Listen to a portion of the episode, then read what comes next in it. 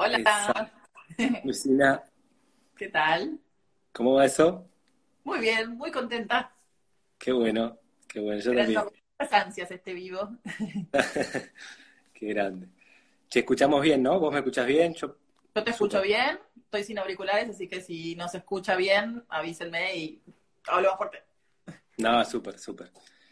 Che, bueno, se va sumando un montón de, de personas. Buenísimo. Eh, recién pensaba, mucha de la gente que está ahí o, o te conoce o me conoce, o, debe- de- o sea, debemos tener público en común, ¿no? Eh, y y lo, lo pensaba en el sentido, ¿tiene sentido presentar, presentarte, presentarnos?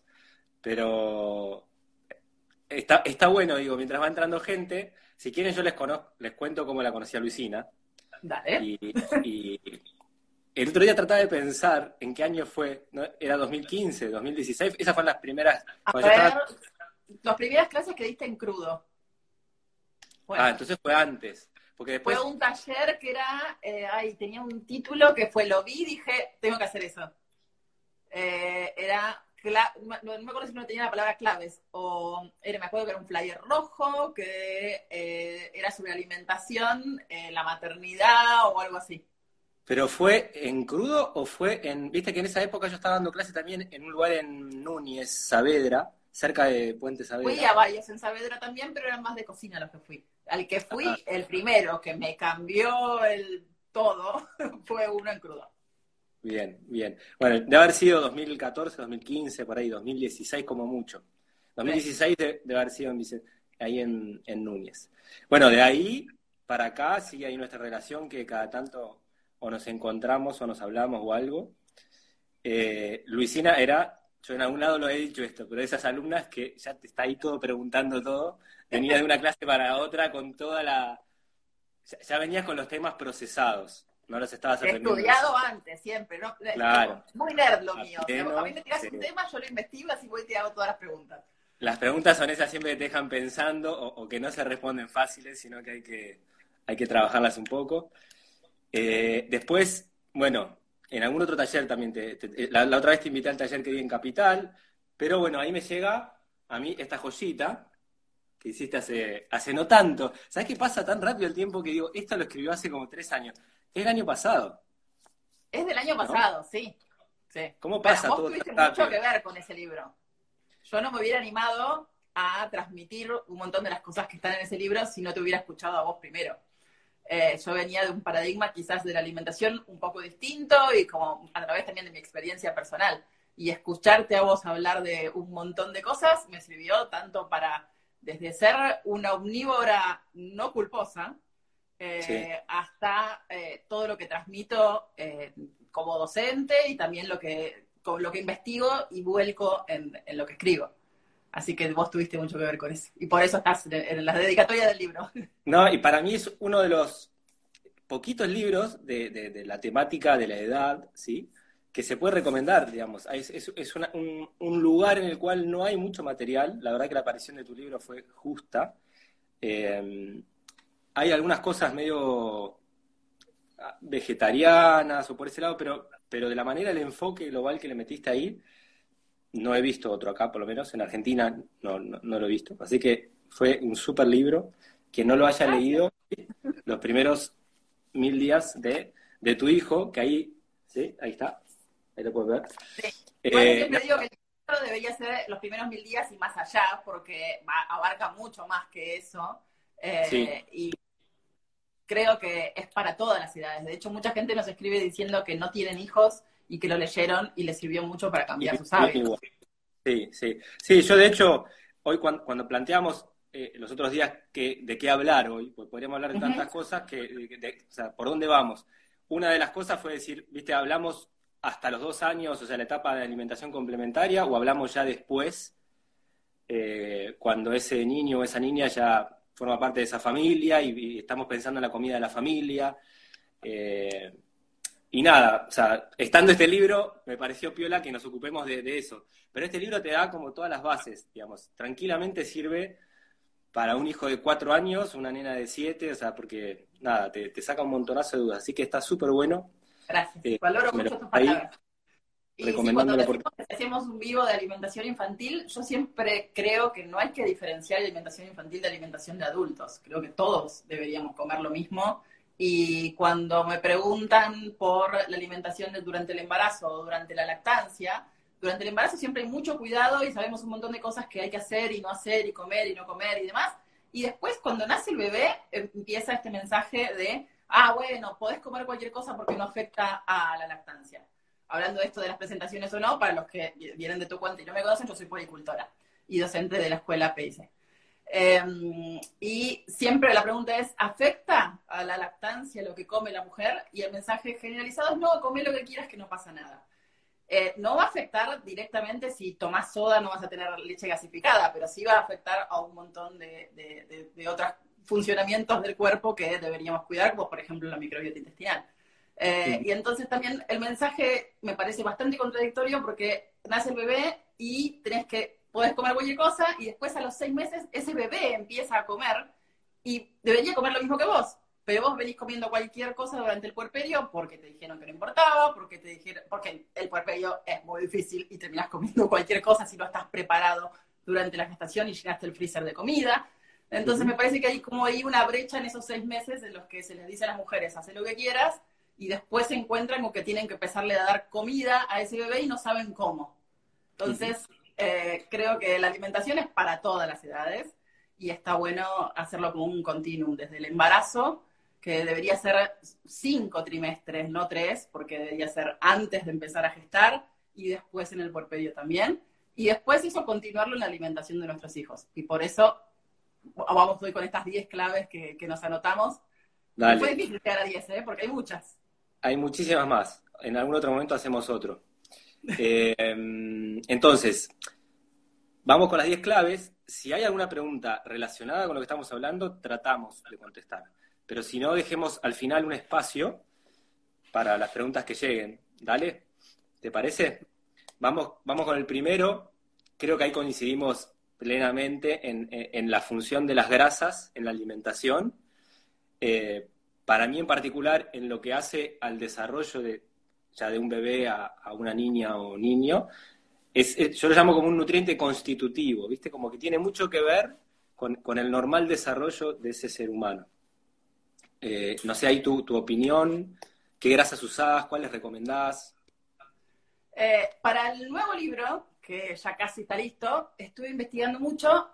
en el primero también hay un capítulo que se llama Queridas Grasas, eh, y en este nuevo estuve trabajando con una investigadora del CONICET que se llama Claudia Asensio, que hizo su tesis doctoral en lípidos, y estuvimos desmenuzando un poquito todas las grasas y de dónde vienen y su método de producción, y eh, algo que te escuché a vos decir en uno de tus talleres, también la sustentabilidad de estas grasas. O sea, porque hablamos mucho del aceite de coco, pero el aceite de coco viene del otro lado del mundo, como vos dijiste. Entonces, buscar grasas que sean sustentables en cuanto a su origen y a la distancia que recorrieron para llegar a vos.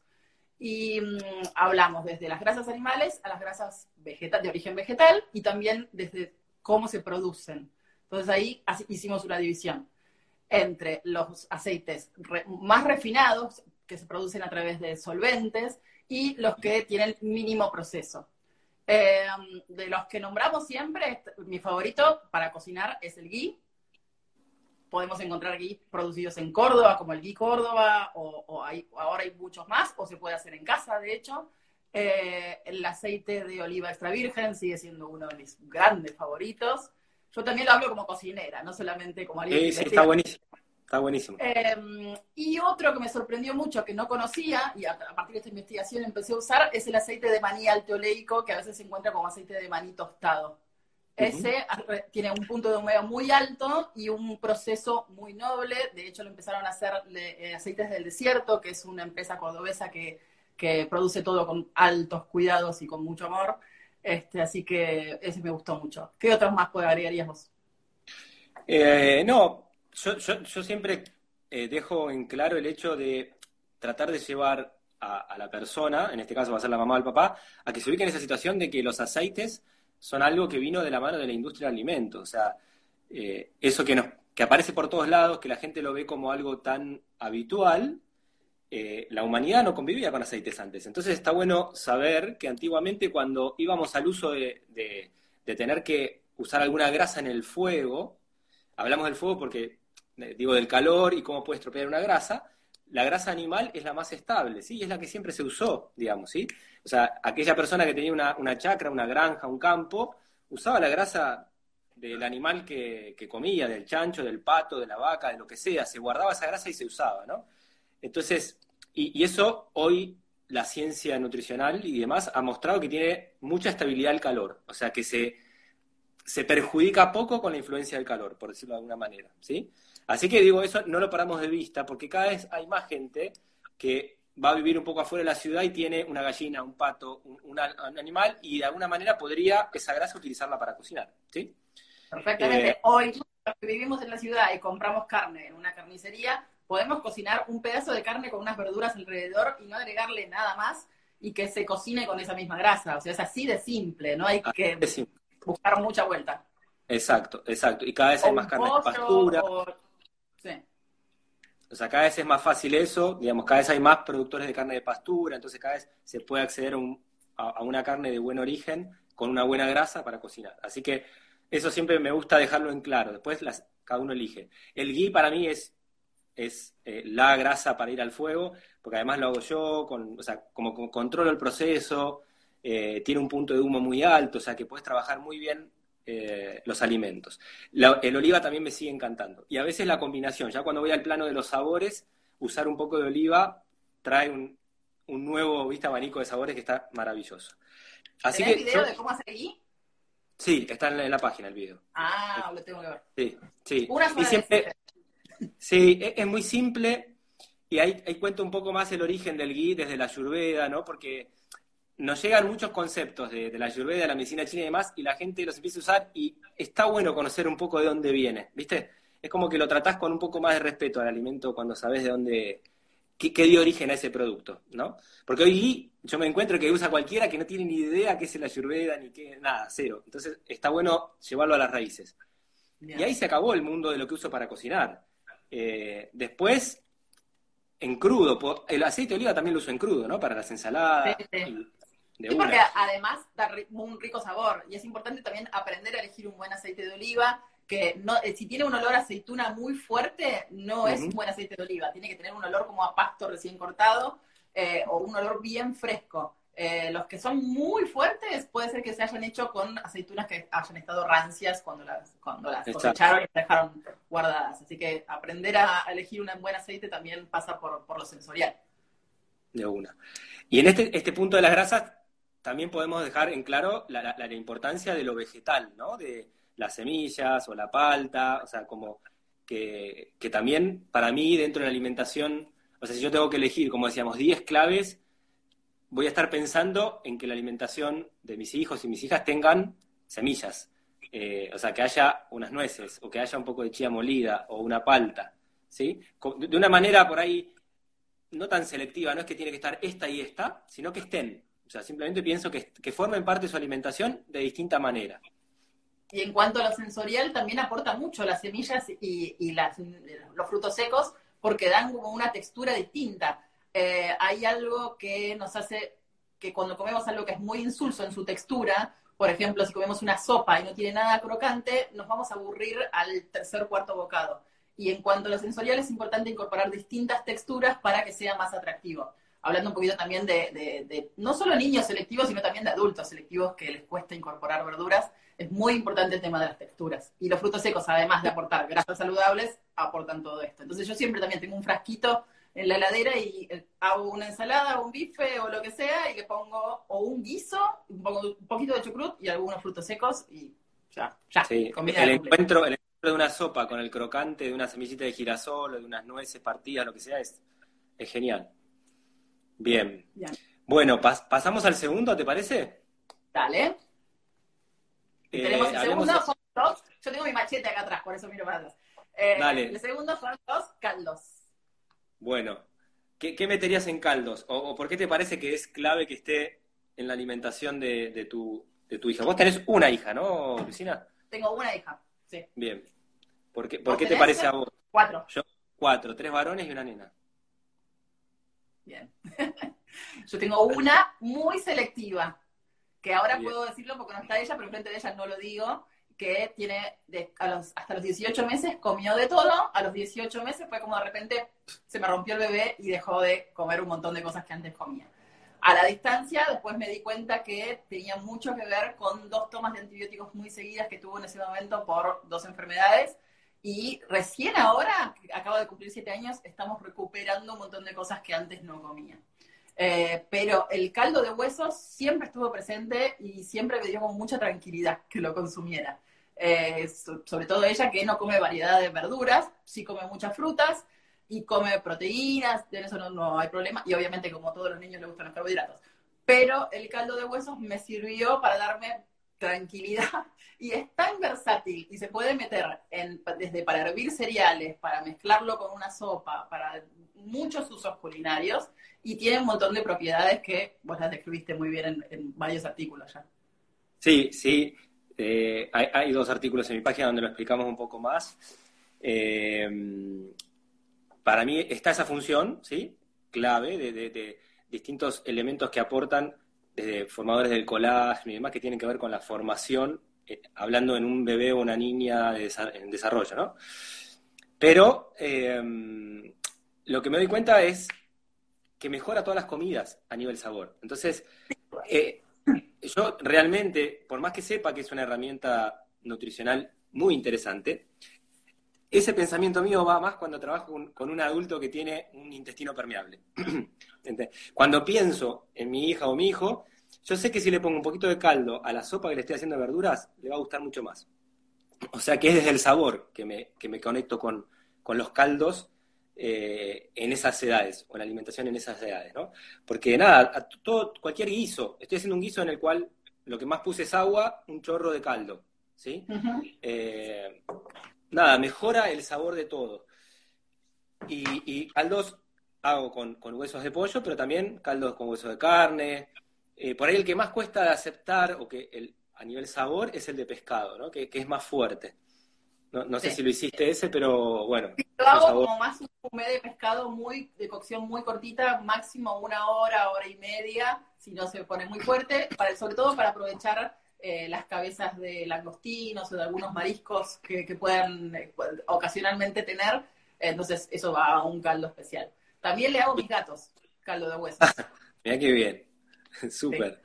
Sí. Sí, así que eso está bueno. Le hago una, su versión sin sal. Mira qué bueno. Buenísimo. Sí. distintos honguitos que le agrego y distintas cosas que, les, que les es muy. Eh, caldos en general es una que, siempre están presentes, más en esta época, ¿no? Nuestra alimentación también cambia mucho eh, estacionalmente. Otoño e invierno es un momento en el cual los caldos están muy presentes. Acá el frío lo sentimos bastante más que en la ciudad. Eh, por ahí primavera-verano es más ocasional. No hago tanto caldo, ¿sí? Yo hago todo el año. Y el otro día me quedé sin caldo y me di cuenta que siempre me faltaba algo para alguna comida. Cada vez que abría el día decía, ¿qué cocino hoy? Ay, pero no tengo caldo. O sea, no puedo hacer un risotto, no puedo levantar un fondo de cocción de algo que haga la plancha. Eh, me falta siempre algo. me acostumbré tanto a tenerlo y en porciones chiquititas para que directamente agarro del freezer la porción y la tiro a la sartén, a la, como dijiste vos, adentro de un guiso, en una salsa de tomate, en una sopa. Eh, a veces leo recetas de eh, sopas cremas y llevan agua. Pero eso es un puré, no es una sopa. Para mí el caldo tiene que estar muy presente y a veces nos preguntan, ¿y en qué lo uso? En todo, desde para hervir polenta, arroz, cualquier cereal o agregárselo a cualquier preparación. Para hervir los cereales es buenísimo para los cereales, cómo mejora el sabor de todos los cereales que hervís, ya sea que los hiervas todos en caldo o una parte de agua, una parte de caldo, es, es notorio cómo cambia. ¿Qué otra cosa pasarles un recurso así típico, por ejemplo, no sé, yo a veces lo friso en cubitos de hielo, ¿sí? Tipo las cubeteras, en vez de hacer cubitos de agua, o cubitos de caldo. O sea, alguna más que, tengas así donde vos uses el caldo o que lo guardes o...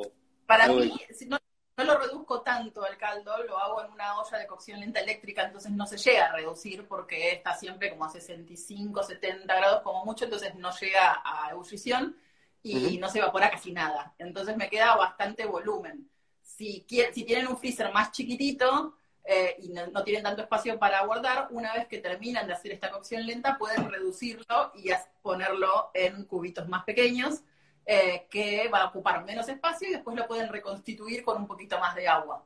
Entonces ocupa mucho menos lugar. Em, y después, si no, en las mafineras de silicona. Pongo una ah, bandeja de horno que sepa que entra el freezer, porque ya me he clavado varias veces. Pongo la mafinera de silicona arriba y lleno, y esos son mucho más fáciles de sacar. Y después todo lo que congelamos como en amplio, lo podés sacar y ponerlo o en una bolsita o en algo más chiquitito para que también ocupe menos lugar. También eso es importante, optimizar los recursos y optimizar, optimizar los espacios. Si tenemos un freezer, usarlo y que no esté ocupado por tres kilos de pan y un kilo de helado, cuando podría estar ocupado con alimentos reales. Sí, sí, porque también es eso. En, muchas cosas, en muchas preparaciones, pasa que hacer la preparación por ahí lleva un buen tiempo, pero después lo puedes optimizar mucho ese tiempo. O sea, o no lo tenés que hacer todos los días, o, te dura mucho. O sea, ya después cuando hablemos de alimentos fermentados por ahí hago un comentario ahí, pero en el caso del caldo es eso, yo, no hago caldo todos los días, hago una cantidad que después la, la distribuyo en pequeños recipientes, la frizás, entonces, nada, es algo que haces una vez, mientras lo estás haciendo aprovecho para hacer un montón de otras cosas en la cocina, ya que son tantas horas de cocción, ¿sí? Eh, preguntaban lo del caldo. En mi página está la receta, en tu Instagram también está, ¿no? Vos también hiciste un post en, en, Instagram tenemos un video de eh, IGTV, de Instagram TV, que fue grabado en vivo en una clase, así que fueron fuimos respondiendo en vivo todas las preguntas que nos hacían, que son las mismas que llegan siempre, desde cuántas horas, a qué temperaturas, eh, lo cuelo o no lo cuelo, si lo, que, lo que queda se come o no se come. Yo siempre les digo que un par de tips básicos del, caldo es que pueden mezclar huesos de distintos animales, pero, por ejemplo, no mezclo los que caminan sobre la tierra con los que están en el mar, porque por un tema de sabores. Pero sí pueden mezclar vaca y cerdo, porque el de cerdo solo por ahí es un poco fuerte el sabor, eh, o pollo y unos huesos que te hayan quedado desde hasta un asado o hasta una carne que hayas hecho al horno.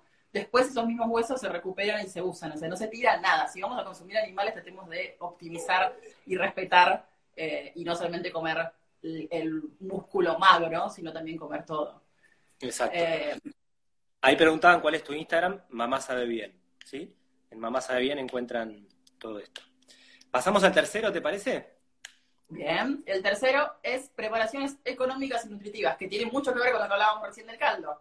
El caldo es una forma de usar todas las partes del animal. Bueno, que no hablamos que el caldo también se puede hacer vegetariano, que va a sumar, no va a sumar los mismos nutrientes que un caldo de huesos, pero sí va, vamos a encontrar otro perfil de sabores y que nos va a servir también para incorporar, por ejemplo, hongos, que son por ahí más difíciles de comer solos, hongos secos, que tienen un montón de aportes de la medicina tradicional china.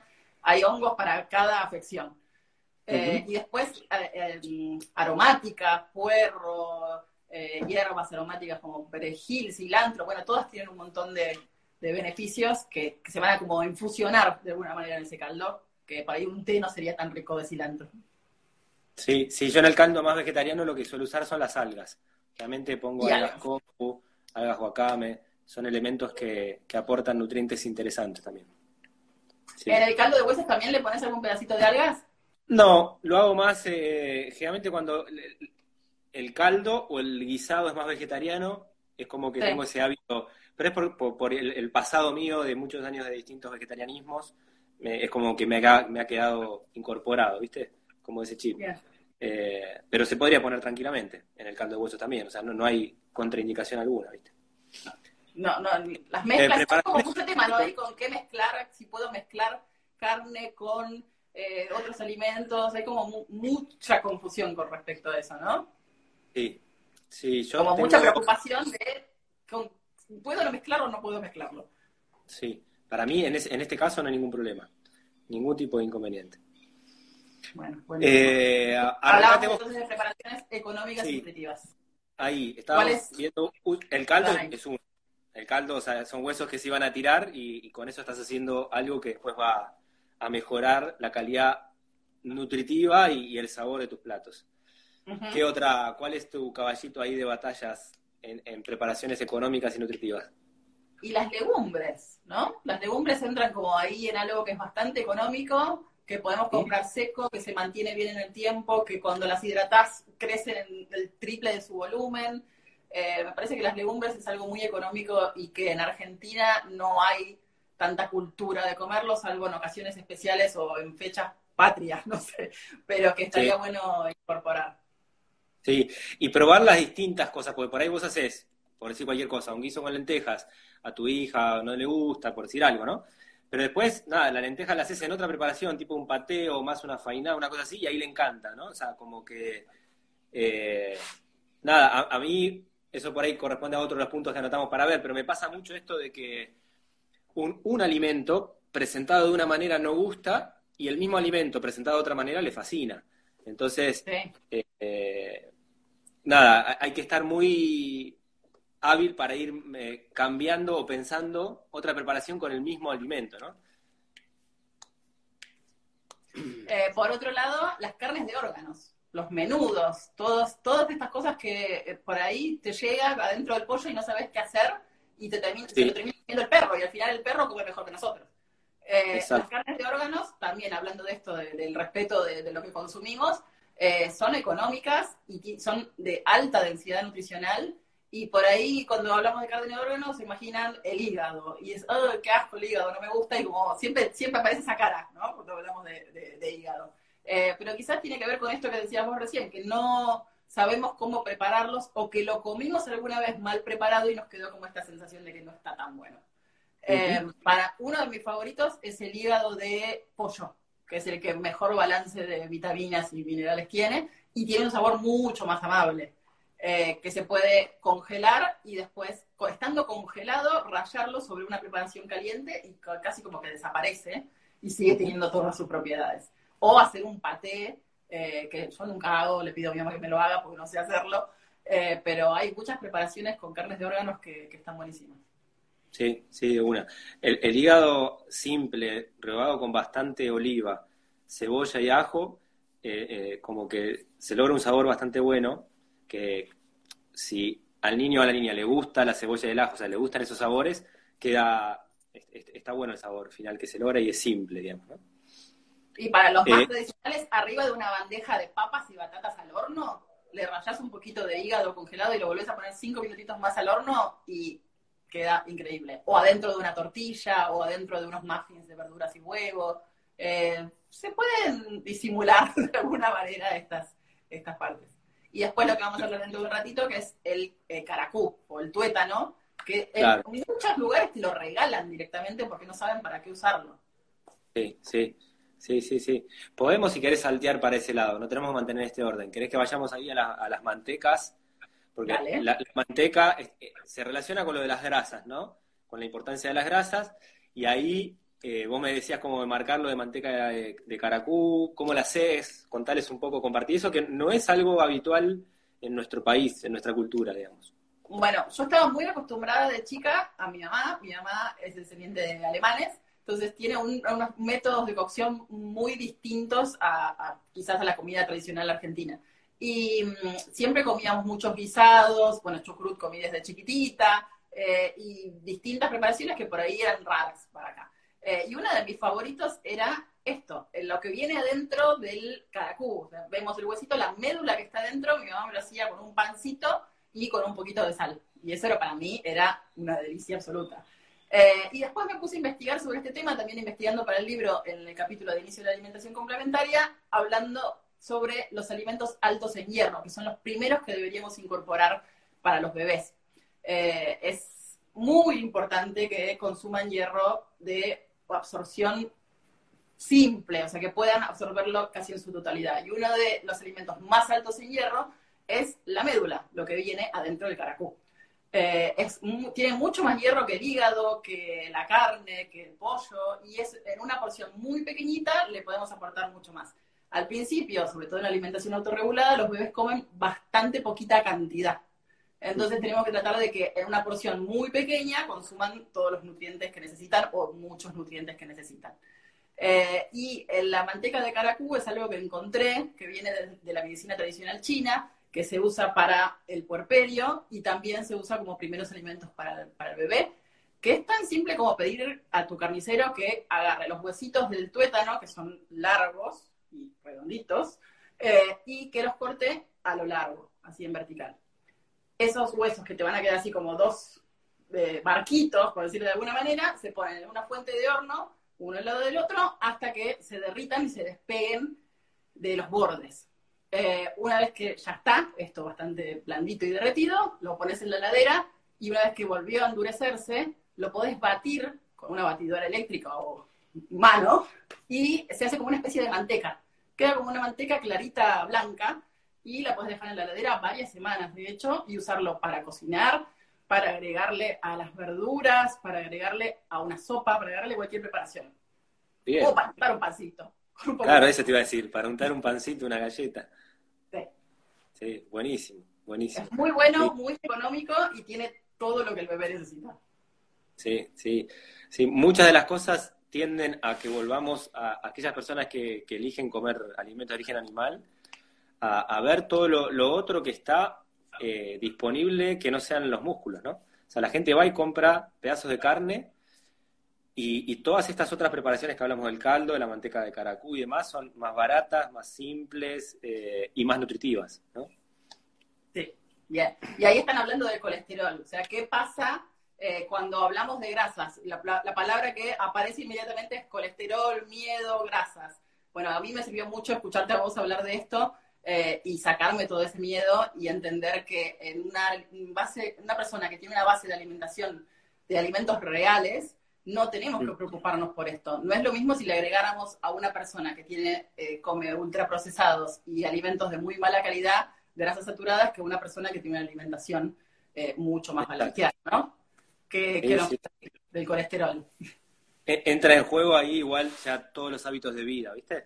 Hablar del colesterol solo eh, y no, ver el tipo de vida que lleva esa persona, el ejercicio, el movimiento, la forma de descanso y tantos otros parámetros que están relacionados, como la glucosa, la insulina, etcétera, no, no tiene casi sentido, ¿viste?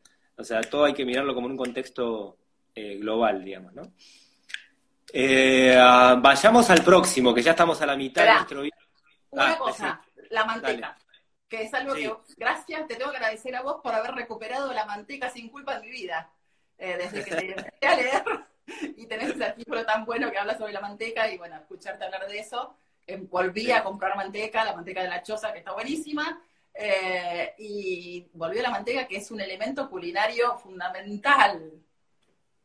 No, no, es alucinante, o sea, cambia todo. Y, nosotros ya lo sentimos cuando hacemos cualquier receta, un bizcocho, una galleta, viste, que, que con masa madre, con harina o lo sea, estamos muy acostumbrados a mantecas, la choza, la recría, o sea, de granjas así biodinámicas, agroecológicas. Si algún día, por alguna razón, lo hacemos con una manteca común, está la diferencia. O sea, que es, eh, lo sentís enseguida. Las mantecas así más industriales están pálidas, ¿viste? No sé si has visto los colores. Sí, yo a veces compro porque me quedo sin y me queda, y queda una al lado de la otra porque la saco del paquete y la pongo en un tapercito especial que tengo. Eh, y es otro el color, otra la textura. Pero en el caso de las personas que no tienen, tengan cerca para comprar de la choza o la de la recría, que son las granjas agroecológicas que conocemos, ¿podrían comprar las industrializadas con menos ingredientes para vos? Yo, mi respuesta, y, por, la etapa que nos está tocando vivir, digo, la, evolución humana, son dos. Una es, la más concreta es, nada, tratemos de hacer siempre lo menos malo, ¿sí? dentro de lo que está a nuestro alcance, eh, eh, eh, o sea, correr esa zanahoria perfecta es, una utopía y te lleva a frustraciones permanentes. Entonces decís, bueno, ¿qué es lo que está a mi alcance? Hoy puedo comprar la industrial. Bueno, dentro de lo industrial sabe que hay, hay mantecas que ya le están agregando aceites hidrogenados y demás. Entonces, si vas al supermercado, fíjate una que diga crema de leche. O sea, crema de leche pasteurizada y fermentos lácticos. Nada más que eso. ¿sí? Seguramente hay mucho más miedo a la manteca que a lo que hay a un queso crema, que si ves la etiqueta tiene 200 ingredientes estabilizantes, conservantes, un montón de cosas, y si miras la etiqueta de una crema de leche industrializada o una manteca industrializada, lo único que dice es crema de leche y sal, a lo sumo, algunas vienen sin sal. Exacto, exacto. por eso, para mí, dentro de lo lácteo, es lo menos malo. Y más si tomás el recaudo de elegir aquella que no tenga grasa hidrogenada o aceites hidrogenados. Para los que están preguntando, cuando decimos manteca, es mantequilla. Claro. Eh, mantequilla le dicen en España, en, muchos países también de Latinoamérica, a, lo que nosotros le decimos manteca de vaca, le dicen mantequilla. Sí. Eh, pero lo otro que quería como siempre dejar, cada vez que me toca charlar un rato en vivo y están escuchando otras personas, es, es como este empujón de salgamos a ayudar a generar más, o sea, más alimentos, digamos, ¿sí? Porque es cómodo quedarse acá y decir, uy, no, yo acá, acá no me la entregan, acá no venden, acá no hay. Pero ¿qué haces vos como actor social? Claro, como actor social de decir, a ver, porque digo, aquel productor que, que te trae la verdura, por ahí con un esfuerzo más, un compromiso más de, los de los consumidores, mañana tiene cuatro vacas y está haciendo manteca. Y, y, esto yo lo digo desde la vivencia real, porque a mí me pasó de ayudar a activar cantidad de productores en todo el país. Con, con, cuando tenía los locales de Grano Madre y, y, hoy en día dando clases, cómo, ver, cómo, cómo puedo actuar, actuar yo para ayudar a que ese productor pueda elaborar algo más, ¿viste? Eh, entonces... Nosotros como consumidores, los que vivimos también en grandes ciudades, eh, empezar a reclamarle más a los negocios a donde vamos. Es una revolución no silenciosa. O sea, vamos Exacto. y le decimos a nuestra dietética amiga, queremos que traigas ghee, queremos que traigas carne de pastura, queremos que traigas... Me, me, pasó con... Cada vez que me mudo a un barrio busco una dietética, me hago amiga del que atiende y le digo, llama a este proveedor, llama a este y llama al otro. Y después Exacto. me lo agradecen porque empiezan a recibir un montón de gente que eh, va a buscar lo mismo que yo. Y entonces, si lo pedimos, lo traen. Si nos quedamos callados con esto de, ah, yo no consigo, entonces no lo consumo. Eh, Exacto. Yo, yo creo que citamos de, de, esa, de ese actuar nuestro, ¿viste? Que a veces es, aunque sea tener la idea, el pensamiento, ¿viste? Positivo de que lo voy a poder conseguir, que lo voy a poder lograr. Yo me acuerdo después de 15 años de vegetariano, de, de no comer carne roja, un día, por distintas cuestiones, me di cuenta que tenía que volver a comer. Pero no iba a comer la carne de supermercado. O sea, yo quería comer carne de pastura. Y, fui trayendo la idea, me empecé a mover, a mover, a mover, y, conseguí la carne que yo eh, elegía comer en su momento, ¿sí? Y como esto tengo miles de ejemplos, pero es, es como esto de decir, en vez de quedarme acá y quejarme, decir, no, ¿cómo se consigue? Dejé de comer esto, lo otro, no, es salir a ver qué puedo hacer yo, ¿no? O sea, cómo puedo activar, en qué puedo ayudar a que esto se haga realidad, digamos, ¿no? Bueno, ahí están diciendo que el tema es que estos productos son más caros. Son más caros y no sabemos utilizarlos correctamente. O sea, necesitamos poquita cantidad, son alimentos que son muy altos en densidad nutricional, por lo tanto necesitamos menos volumen y aprender a aprovecharlos al máximo, como decíamos sí. antes en las preparaciones económicas. O sea, no es que vamos a ahora freír en manteca, mantequilla. Eh, vamos a usar Exacto. un poquito de cantidad, la cantidad incidental necesaria que necesites para cocinar. Uh -huh. eh, no es eh, un montón de cantidad. Y también con respecto a la carne, eh, es una costumbre bastante argentina comer un plato entero de carne y un poquito así de papas, ni siquiera de otra verdura. Y sí. la carne debería ser más como un condimento de las verduras que estamos comiendo que el plato entero. Exacto, exacto. Es Ahí preguntaban. Caro, pero hay que comer menos y mejor cocinado. Sí, preguntaban, ¿dónde consigo carne de pastura? Hay un post en mi blog con un montón de, de datos. ¿Sí? Búsquenlo, es carne de pastura, ¿dónde comprar? ¿sí? Después decían, eh, esto que vos decís de lo caro. Yo, o sea, si, si entramos a hablar de lo caro, podemos hablar, pero digo, tengo bastante para decir y, y, hacemos el vivo de lo caro. Yo no creo que sea caro. Yo creo que hay un, una. Eh, todo. Socialmente está, hay muchas cosas desvirtuadas, ¿sí? Eh, digamos, es caro. Yo entiendo que la persona no tiene la posibilidad de acceder a eso, ¿sí? Pero cuando vos, digamos, yo estuve del otro lado también. O sea, conozco a los productores, lo que ganan, lo que les queda a ellos realmente, el laburo que ponen. Y entonces cuando estás en esa mirada decís, no, no, para esto no es caro, esa persona no está ganando a veces ni un sueldo digno. Entonces, lo que está pasando es, que en el entramado social hay mucha desigualdad de cosas. ¿Sí?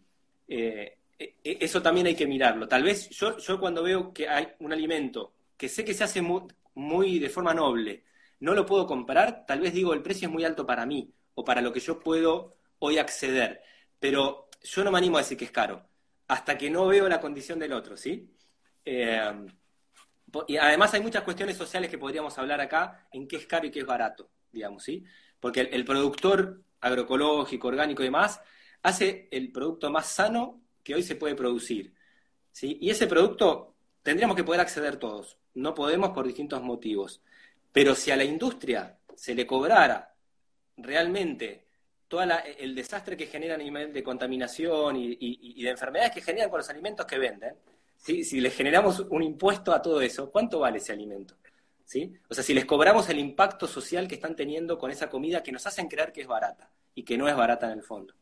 Entonces, hay muchos temas que tendríamos que ahí que, desarrollar en eso, ¿sí? Porque yo voy al supermercado, agarro el aceite de girasol cualquiera y digo, ay, qué barato. Barato no. Detrás de todo eso, ¿quién paga el costo ambiental y social de ese aceite barato? O que me hicieron creer que es barato, ¿sí? Entonces, es un tema que está buenísimo, podríamos hacer un vivo solo de esto, de, playándolo. De esto, sí, ni hablar después de lo que, lo que el costo que tenemos en salud cuando nos enfermamos, eh, bueno, muchos otros costos que devienen de consumir alimentos ultraprocesados, que a veces, puede, como decimos, pueden parecer más baratos, pero en realidad, si ves un, un ticket de compra del supermercado, no termina siendo más barato. Exacto. Además, en, el mundo, digo nuestro, porque entiendo que vos debes comprar también a veces parecido, empieza también esta asociación, digo, yo hago muchas compras comunitarias, que te juntás con una amiga, un amigo, un vecino, un familiar, uy, ya que le compramos a este de Mendoza o aquel de Córdoba, ¿por qué no querés vos y me traigo 5 litros de esto, 15 kilos Todo el tiempo. con Caro hacemos eso. O sea, compramos, incluso ahora en cuarentena, o vienen a mi casa o van a la de ella, y compramos entre nuestras dos familias, y después incluso repartimos a vecinos, a otras amigas y demás, y compramos en un mayorista de dietéticas, compramos eh, los lácteos por mayor también, eh, y te lo traen a tu casa. O sea, ni siquiera tengo que ir al supermercado hacer una cola como la que hay que hacer hoy en día. Es solamente buscar un poquitito y encontrar y juntarse. Eh, bueno, yo sobre esto escribí, creo que hay un post en mi blog, es, si es más caro este tipo de alimentación o no, y junté eh, un, montón de comentarios que habían hecho con un montón de ideas de cómo, cómo hacerlo posible sin que sea más caro realmente. Por eso, para mí, en el fondo, es, esa actitud, ¿viste? Cuando a mí se me hace claro algo de decir, no, no, yo tengo que conseguir ese alimento. Buscas la manera, o de conseguirlo a un mejor precio, o, no sé, eh, pero vas a encontrar la manera. No, lo pones como obstáculo, lo pones como desafío. Mi desafío es llegar a poder consumir ese alimento, ¿sí? O sea, como que cambias ese, ese, ese chip. Bueno, vamos a, a otro punto. En el pescado también. El pescado no lo hablamos en las grasas saludables y es, bueno, no solamente por su aporte de proteínas, sino, sino también como una muy buen aporte de grasa. Eh, y esto también, mucho te lo escuché decir a vos, del DHA y los ácidos grasos esenciales. Los ácidos grasos omega 3 de cadena larga, el DHA y el EPA, importantísimos para el desarrollo neurológico y demás de, bueno, del bebé y después del niño y la niña, ¿no? Y y de nosotros ya como adultos. Es un es un nutriente muy importante que hay que tener muy en cuenta cuando uno empieza a hacer dietas de exclusión de grupos de alimentos, ¿sí? Saco la carne, saco el pescado, saco esto, bueno, saber de dónde va a venir mi ácido graso omega 3 de cadena larga, ¿no? Que no es lo mismo que el que encontramos en el lino, la chía, las nueces, ¿está? Eso tiene que quedar siempre claro. Eh, te decía del próximo que es la participación. Cuando hablamos de claves, eh, o sea, ¿cuáles son las cosas claves para mí? para alimentación de mis hijos o de mis hijas que participen en la cocina es tan importante como los nutrientes. Eh, o sea, es, yo me doy cuenta que no hay posibilidad de que ellos vayan a comer una alimentación equilibrada y variada si no están ahí empapados de cocina y de, tocar, ensuciarse, mover, probar, oler, ¿no? Eh, Absolutamente, en todos los procesos del alimento. O sea que es comer no es algo que aparece mágicamente arriba de la mesa, sino que tuvimos que ir a comprarlo, de dónde viene esa verdura, de dónde viene ese pescado, de dónde viene esa carne. Eh, hablar también sin eufemismos de, de, dónde vienen los, los, alimentos, incluso los alimentos de origen animal. Eh, porque muchos chicos se enteran a los, no sé, 15 que la milanesa era un animal. Eh, entonces, hablar un poquito también de toda la cadena, involucrarlos desde el principio de, de, esta cadena de lo que consumimos y por más que tengamos un balconcito o una ventana, tenemos que ser una macetita que ellos vean de dónde crecen las cosas. Eh, y después, si no, si vamos a la verdulería a comprar, involucrarlos en las compras, que puedan elegir qué fruta, verdura les llama la atención y después buscarle una manera de cocinarlo juntos. Desde muy chiquitos, o sea, creemos que tenemos mucho miedo, ay no, pero el cuchillo ahí se va a cortar. Hay herramientas que son súper prácticas desde el principio. Esto tiene mucho que ver con, con el concepto Montessori, eh, y la pedagogía Montessori, que es lo que, bueno, lo, que yo estudié, eh, que desde chiquitos se les hace poner la mesa, eh, limpiar, acomodar todo lo que ellos van a usar y también lo de sus compañeros y compañeras.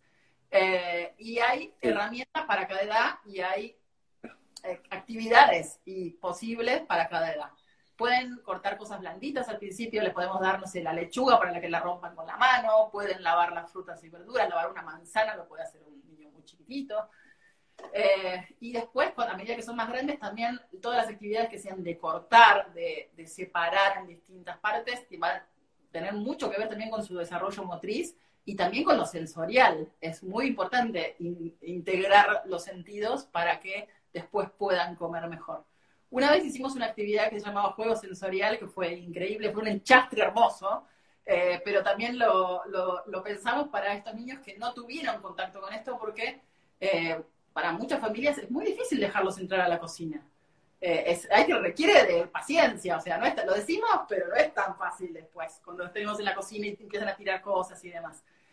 pero después nos encontramos con adultos, con Caro siempre preguntamos al principio de los talleres de cocina, ¿por qué vinieron? Porque damos talleres de cocina para principiantes, o sea, desde cero. ¿Por qué vinieron? y si, cómo es su historia con la cocina. Y les preguntamos si eh, su mamá, su papá o su cuidador referente cocinaba. Y la mayoría nos contestan no, no cocinaban o no los veía cocinar, no me dejaban ni entrar a la cocina. Eh, y después nos encontramos con estos adultos que le tienen terror a la cocina como si fuera el enemigo. Sí, sí, sí. Esto empieza en las habilidades que podemos adquirir de chicos. De hecho, debería ser una materia en la escuela cocinar. No nutrición, cocinar. Lo desde otro lado, que es más de la pedagogía Waldorf, ¿sí? Que los primeros siete años, el niño o la niña, el aprendizaje es por imitación, ¿sí? Y, yo, digamos, tengo el concepto teórico, entonces me tiro a, verlo en la vida práctica y los veo, o las veo, ¿no? A, mis hijos y a mis hijas ahí. Y es así, me ven hacer y, después vienen y copian. Eh, el más grande mío ahora tiene 12, ¿no? y a los dos, años cortaba con serruchito, y el día que yo lo vi cortar una lechuga con serruchito, me estaba copiando la manera de poner los dedos. Tenía clarísimo todo, y yo dije, este, y yo no se lo enseñé eh, verbalmente, no le enseñé ninguna técnica, me miró, aprendió, o sea, ahí chupó esa imagen y, estaba cortando así. Entonces hay mucho de, como la habilidad del adulto de decir, a ver, de ir proponiendo tareas. Para, para cada edad hay una tarea, hay algo que van a poder hacer. Y además tampoco es eso de que no, no hace falta que estén cinco horas con vos cocinando, es esa participación, es que se mantenga vivo esa, ese interés por la cocina, por los olores, participan un ratito y para después se quieren ir, pero tuvieron esa posibilidad, en vez de tener la negación frente a la participación, tuvieron como, como la invitación y el abrazo. Y ahí te encontrás con situaciones, por ejemplo, de la zanahoria cocida no la come, pero si está cortando la zanahoria, la quiere probar cruda. O sea, es ese juego de que eh, invita a probar otros alimentos. Y más allá de que después el resultado final va a contar con orgullo, yo corté esa zanahoria y va a hacer que todos los demás lo prueben. Exacto, exacto. Y cuando están en la mesa dicen, no, porque eso lo hice yo, o eso, viste, es... Eh, nada, los predispone de otra manera, la, vivencia es otra. Entonces, para mí es algo que está buenísimo, que tiene su momento de caos, como vos decías, que a veces es un, un quilombo todo tirado, pero tiene, tiene algo tan maravilloso después en la formación de ellos también, del acercamiento de ellos a la comida, que para mí es una experiencia que, tiene que estar ahí, como las claves. Es decir, yo como que hoy, hace dos, tres días que no participan, a ver qué van a hacer hoy, ¿viste? Eh, es invitarlos siempre a, esa... Y amigarse un poco con el caos de la cocina y el ensuciar, y también enseñarles, dentro de lo que es vida práctica, a limpiar lo que ensuciaron. O sea, no tenemos que ocuparnos nosotros de eso solamente. Pueden barrer, pueden pasar un trapito. Hay un montón de cosas que pueden aprender desde muy chiquitos. Exacto, exacto. Bueno, vamos a otro. ¿Qué nos faltaba? Eh, Alimentos fermentados, que nos quedan 10 minutos. Nos queda ahí, mirá, nos queda de, la hora del vivo 10 minutos nada más, ¿sí? Eh, y nos quedan varios puntos. Entonces, o los pasamos rápido, o si querés volvemos a conectar, como vos ah. tengas ganas. Dale. Eh, Dice, nos si corta, empezamos de vuelta. Claro, no, sale. Hacemos un ratito, tampoco tanto, ¿no? Pero. Sí, sí, no dos horas. Dale. Eh, no, digo, el punto, habíamos puesto 5 y 6, que yo decía, para mí otra cosa que tiene que estar clara ahí eh, es como elegís comer cereales, legumbres y demás, la importancia de aprender los remojos, las fermentaciones, buenas cocciones. Y si yo tenía que elegir una receta, yo te decía, elegiste vos una, yo elijo una. Para mí una que se dio yo lo, inventé en un momento, jamás pensé que iba a tener el desarrollo que tuvo, que es ese crocante de avena, ¿sí? O sea, dio vuelta al mundo la receta, la usan de millones de formas y sirvió a, nivel eh, de cocina familiar como iniciador de un montón de cosas. Con ese crocante de avena fermentada, la gente después empezó a hacer y me mandaba que hice un pan chato, que hice una galletita más gruesa, que esto, que lo muelo y lo hago de harina, ¿viste? Entonces, esa, esa para mí fue una receta emblemática que un poco enseña esto de remojar, fermentar el cereal antes de cocinarlo, que está riquísima, y que a nivel de la alimentación de, si tenés eh, niñas o niños, eh, les va a encantar. O sea, hay, yo lo como en el yogur, lo hacemos galletitas, hay varios posts en mi página de esto. Eh, la avena es un cereal que gusta mucho en esas edades en general, y que bueno, eso se dio como así de casualidad, pero terminó siendo una receta que, Sí, sí, sos famoso por la avena y cada vez que alguien habla de avena, o yo a veces veo por ahí en un posteo que ponen harina de avena cruda y es, no, porque la avena hay que, hay que remojarla y eso fuiste vos.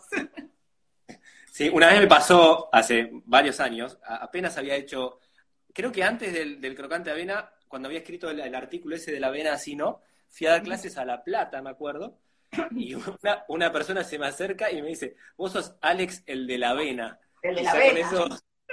Fue como, dije, no, ¿a dónde llevó esto?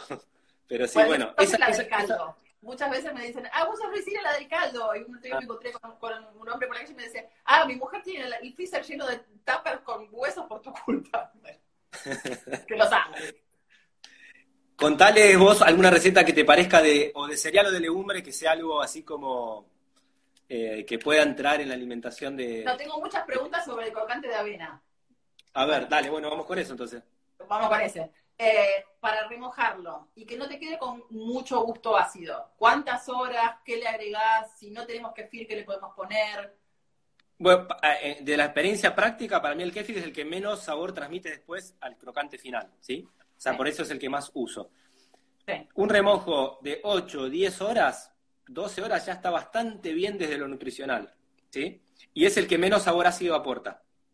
O sea que eso sería mi sugerencia para el que recién arranca. O sea, no te preocupes por remojarlo mucho, mucho, solo 8 o 10 horas. Bien. Idealmente con kefir de agua. Y con kefir de agua. ¿Qué avena? Porque hablamos siempre de avena. Bueno, ahí hay un tema importante. Hay un tema importante porque muchas veces se mezcla la acidez que vos estás mencionando con el amargor. Y el amargor no tiene que ver con la fermentación. ¿sí? El amargor suele ser porque la avena se está envejeciendo, se está poniendo rancia. Yo siempre digo, yo uso la avena, generalmente si la consigo la de Campo Claro, que es una avena orgánica, agroecológica, que está arrollada, prensada en frío y que permite una muy buena fermentación. Pero la tenés que tener guardada en la ladera. Porque si no se te pone... En el, freezer, en el freezer puede ser también. Sí, sí, sí, perfecto. Te, dura más todavía.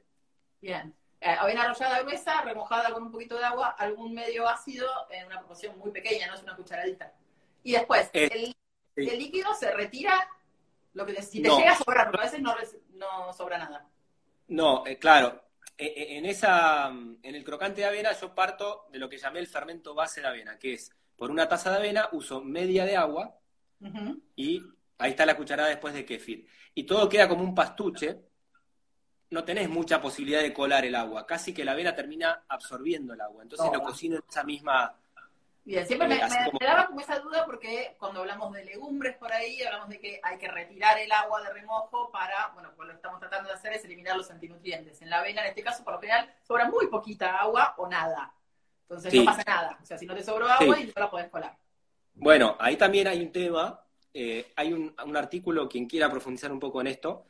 Eh, yo ahora no me acuerdo el título, pero creo que se llama No reduzcamos todo al ácido fítico. No reduzcamos todo al ácido fítico. Es un artículo que está en mi página, a partir de un comentario que me hizo un seguidor, donde puse un montón de links a estudios de las transformaciones de los cereales y las legumbres del ácido fítico y demás, pero también lo, lo traía ese artículo como para que entendamos que dentro de los antinutrientes, el ácido fítico, que es el que pasaría al agua y el que yo podría descartar si cambio el agua, ¿sí? es el que a mí en lo personal menos me preocupa. Y menos me preocupa todavía en la alimentación de un niño o una niña que omnívora variada. Sería un poco más preocupante si es una alimentación con más tendencia a un vegetarianismo o veganismo, ¿sí? que por ahí comen más cantidad de cereales y de legumbres, bueno, ahí prestaría más atención. Pero si no, el ácido fítico, dentro de todos, es el que menos me, me preocupa. Es el que podría hacer que no fijes bien determinados minerales, ¿sí? ¿está? Pero en una alimentación omnívora lo que pasa es, no vas a comer tanto cereal y legumbre, porque comes también otros alimentos, es una alimentación que tiene más rotación, ¿está? En algunas preparaciones lo vas a descartar y en otras va a quedar un poco ahí, pero va a quedar más transformado por el proceso de remojo y fermentación. Entonces, tampoco es para alarmarse tanto con que quede eh, en el remojo de la avena el agua. En este caso, entonces, todo lo que sea antinutrientes, tienen que tener más cuidado las personas que son vegetarianas, resumiendo un poquito lo que dijiste recién. Pero los que somos omnívoros quizás tenemos un poquito más de margen de si de vez en cuando comemos algo con una avena no remojada o una legumbre que no germinamos, no nos va a pasar tanto. Eh, eh, en el fondo sí, estoy de acuerdo, ¿sí? Yo lo que diría... Es una pregunta, ¿eh? no, es una afirmación. No, sí, sí, porque también lo que se entiende a dar, si vos analizás la alimentación de alguien vegetariano u omnívoro, generalmente el vegetariano va a comer más cereales y más legumbres, porque como dejó afuera otros grupos de alimentos, termina comiendo más de eso, ¿sí? Entonces es lógico que necesite prestarle más atención, porque si no hace bien los procesos de remojo, fermentación y cocción, es mucho más probable que tenga los problemas propios de los antinutrientes, ¿sí?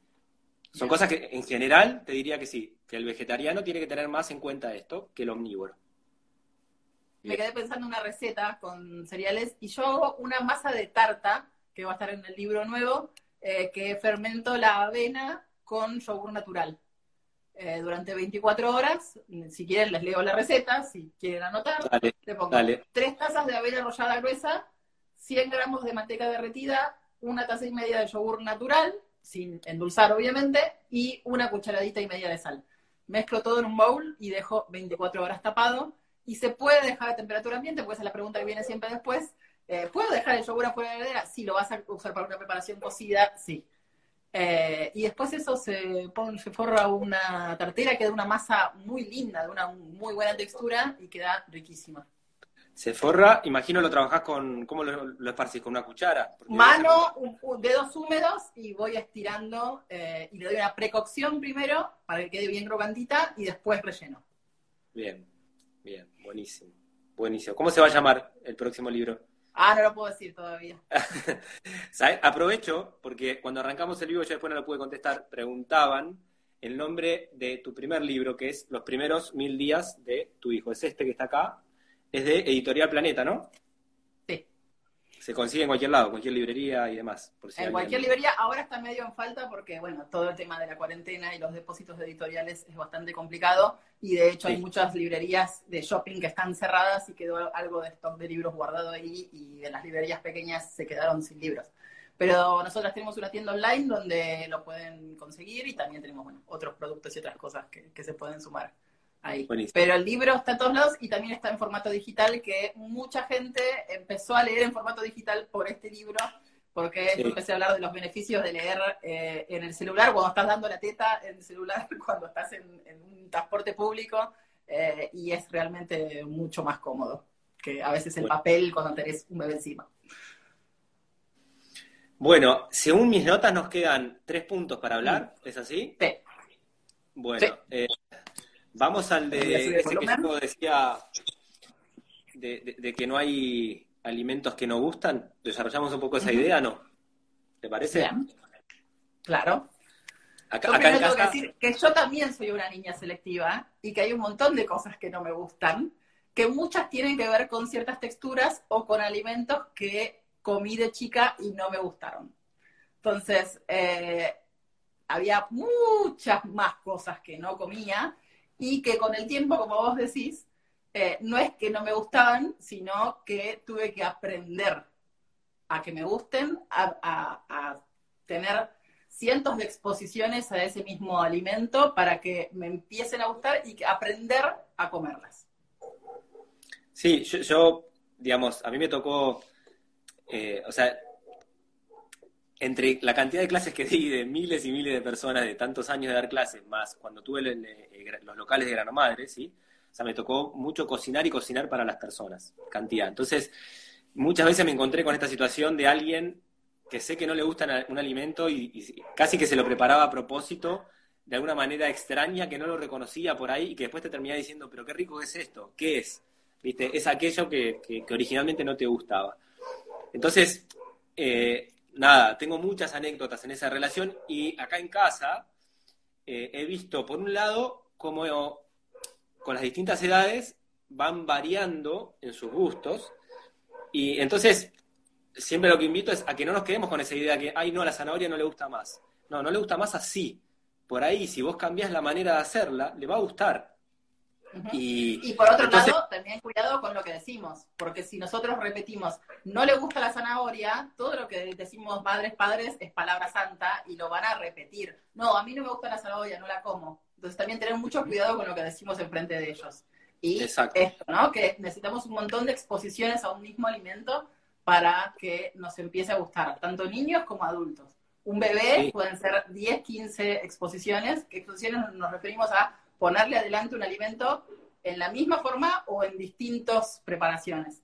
Y en un niño un poquito más grande, de más de 18 meses, 2 años, pueden ser hasta 40 o 50 exposiciones de un mismo alimento hasta que le empiecen a gustar. Sí, sí, sí. Sí, por eso yo, ahí creo que es, es, eh, es, el desafío que nos tiran a nosotros como papá o como mamá, de, decir, me está mostrando que así no le gusta, bueno, ponete a pensar de qué otra manera se lo puedes preparar, ¿no? Eh, yo me, siempre estoy con eso, o sea, ya, ya como que no, no, no, no, retengo el concepto de que no, no te gusta, no, bueno, está bien, no te gusta así, yo voy a buscar la manera de otra forma que te va a gustar, digamos. Que si yo considero que es un alimento importante o, un sabor o algo que me parece que, es interesante que forme parte de tu alimentación, me voy a tomar ese desafío de ver a ver cómo te lo puedo eh, mostrar de otra manera y que, y que, lo recibas y te guste, ¿no? O sea, como... Y hay una etapa muy clara. No, que, son los tres años, ¿viste? Eh, eh, ahí, cuando, cuando ese niño, esa niña empieza a decir yo, ¿viste? Eh, que está, si vos lo observás, es un momento muy marcado donde quieren elegir su ropa, quieren elegir sus cosas, quieren elegir también su comida. Entonces a veces te dicen algo que no, pero ni siquiera es que no le gusta, es que no, no, pará, yo quiero elegirlo, no quiero que vos me lo des. ¿Entendés? Es, más eso también. Eh, nada, estar, estar, viste, como atentos y, vivos a eso para, para generar otra situación, digamos. Sí, bueno, sobre este tema hay un capítulo entero en mi libro que se llama, el capítulo se llama Ayuda, mi hijo no come nada, que eh, también desconstruye este concepto de no come nada. Eh, por ahí come un montón de cosas y la definición que tenemos de niño selectivo para nosotros es que eh, técnicamente es un niño que come no más de tres o cuatro alimentos. Pero por ahí come zanahoria, come choclo, come arvejas, come un par de cosas y ya decimos no come nada.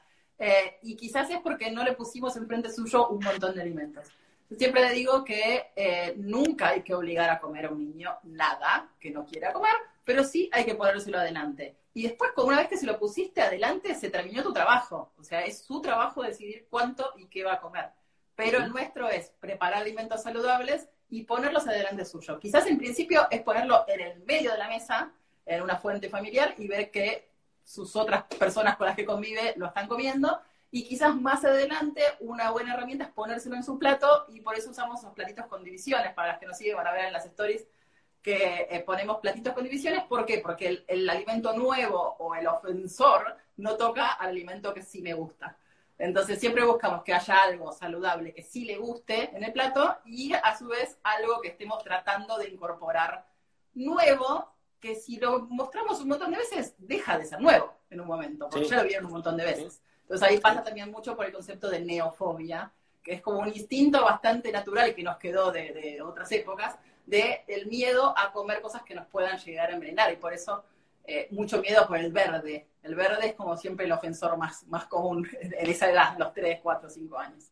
Eh, pero llevarles el mensaje de que pasa. En un momento pasa, pero no, eh, no claudicar. O sea, no, no bajar los brazos y no caer en darle solamente fideos, papa y arroz, porque es lo único que comen, sino seguir ofreciendo, seguir ofreciendo y seguir comiendo nosotros, si no... Exacto. Eso se relaciona con la participación, o sea, en, esta preparación está el, cómo se van a involucrar o los vamos a involucrar en, hacer las compras, en cultivar algo, ¿sí? no hablamos nada, pero para mí es, aunque vivas en un departamento, tener dos macetas con dos aromáticas y que ellos vayan a cortar la ramita de romero que vos ponés después en una sopa, en un guiso, todo, eso eh, ayuda muchísimo, se relacionan de otra manera con la comida, empiezan a entender ciclos, de dónde vienen las cosas. Eh, para mí, para mí es clave. Bueno, en casa acá hay huertas, frutales, ¿no? Un montón de cosas, pero, digamos, en, eh, al momento de, de, formar una familia y tener hijos fue una de las cosas que, le di mucha importancia, ¿viste? Decir, yo quiero que estén ahí, eh, que participen o que me vean hacer o nos vean hacer acá, cosechar, hacer, sacar los membrillos, hacer nuestro dulce, ¿sí? Entonces, por ahí no les gusta el membrillo, pero lo quieren probar porque ellos lo cosecharon, lo cortaron, lo hicieron dulce y, nada, es, es como indispensable relacionar eso de, la participación con, que no hay alimento feo está de la mano, ¿viste? Para mí también, se, une bueno, nosotros no tenemos tanto espacio verde como vos, tenemos un patio muy chiquitito y tenemos una huertita vertical y ahora salieron unas acelgas así de chiquititas, pero son muy lindas y comió acelga. Volvió al verde después de un montón de tiempo porque la vio crecer, vio la hojita, la cortó ella, después la cortó de la planta, la cortó después en su tablita, se lo puso unos huevos y comió verde y ahora come verde. O sea, eso es como un, fue la entrada. Sí, sí. Bueno, próximo. ¿Qué próximo... nos, faltan? Lácteos de calidad y alimentos fermentados. ¿Por cuál vamos? El que vos quieras. Estos dos te los, dejo a vos porque me, encanta escucharte. No, de, lácteos, a ver. Eh, yo llegué a escribir una publicación de lo malo que eran los lácteos para la salud. O sea, imagínate que de esa época mía ahora sentarme y decirte, recomendarte lácteos, o sea, todas las cosas que han pasado, ¿no? Y, demás. A mí me encanta eh, el título de uno de tus artículos que es Dejemos de repetir como loros, que hablas sobre Claro. Sí, bueno, y tiene que ver con eso porque de alguna manera es reconocer que todo lo que hablamos mal de los lácteos, de alguna manera es cierto, pero es cierto para un tipo de lácteo específico, que es el lácteo industrializado, de cómo se tratan esas vacas, eh, de, o sea, de todo lo que ya recibe la vaca, después cuando llega la leche, todo lo, lo que se le agrega como aditivos, y lo que la persona finalmente consume está lejísimo de ser un alimento de calidad y de verdad, ¿no? Entonces ahí ya decimos que los lácteos son malísimos, pero ojo con eso. Ojo porque eso es un tipo de lácteo. ¿sí? Después está el, lácteo que se hace en una granja de biodinámica, de agroecología, de permacultura, de lo que sea, que, he estado ahí, o sea, que no es que te cuento un cuento, sino que lo he vivenciado, ¿sí? Y es otra la, la, calidad de vida de esa vaca, es otra la calidad de la leche, ¿sí? Y es otro el alimento. Y más aún si encima de eso después se lo fermenta, ¿sí? En la fermentación lo que vamos a hacer es por ejemplo, si hay determinada, eh, no sé, eh, alergia, intolerancia a la lactosa, lo que sea, en un kéfir, en un yogur, en un queso, se va a fermentar y se va a transformar, o sea que casi nada de eso va a quedar. Entonces digo, además de si el origen es bueno y si encima lo fermento, es más fácil de digerir también para personas que tienen determinados problemas, ¿sí? Entonces, para mí, yendo ahora a lo que es la alimentación, pensando en una niña, un niño de 3, 5, 7, 9, ¿no? Esas edades, son alimentos que tienen muchos nutrientes detrás. O sea, está todo el perfil de, minerales, el calcio principalmente, la calidad de las proteínas, ¿sí? las vitaminas grasas, como la vitamina D, ¿sí? que están ahí atrás, y está la función probiótica en un yogur, en un kéfir, en algún lácteo fermentado. ¿Sí? Y lo que te permiten hacer, porque un yogur con un crocante de avena, con una fruta, ¿eh? enseguida tenés una merienda fácil, ¿sí?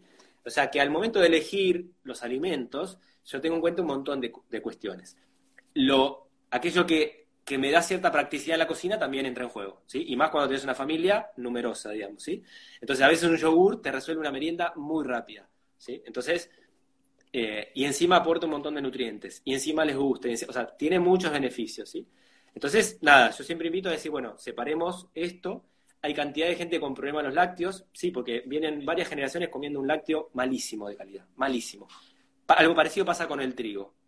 ¿sí? Venimos hace tres generaciones comiendo un trigo que es un desastre. Si no desarrollamos problemas de salud relacionados con eso, es porque todavía existen milagros en, la vida, ¿sí? Eh, entonces, con los lácteos es eso. Para mí son alimentos muy interesantes y principalmente en esta etapa de, de crecimiento, ¿sí? Y como elemento culinario, lo que yo puedo aportar es que muchas veces, un, por ejemplo, una cucharadita de queso rallado, un queso duro, va a aportar desde un sabor umami que va a servir para que eh, remolquemos de alguna manera un montón de verduras que de otra manera no comerían.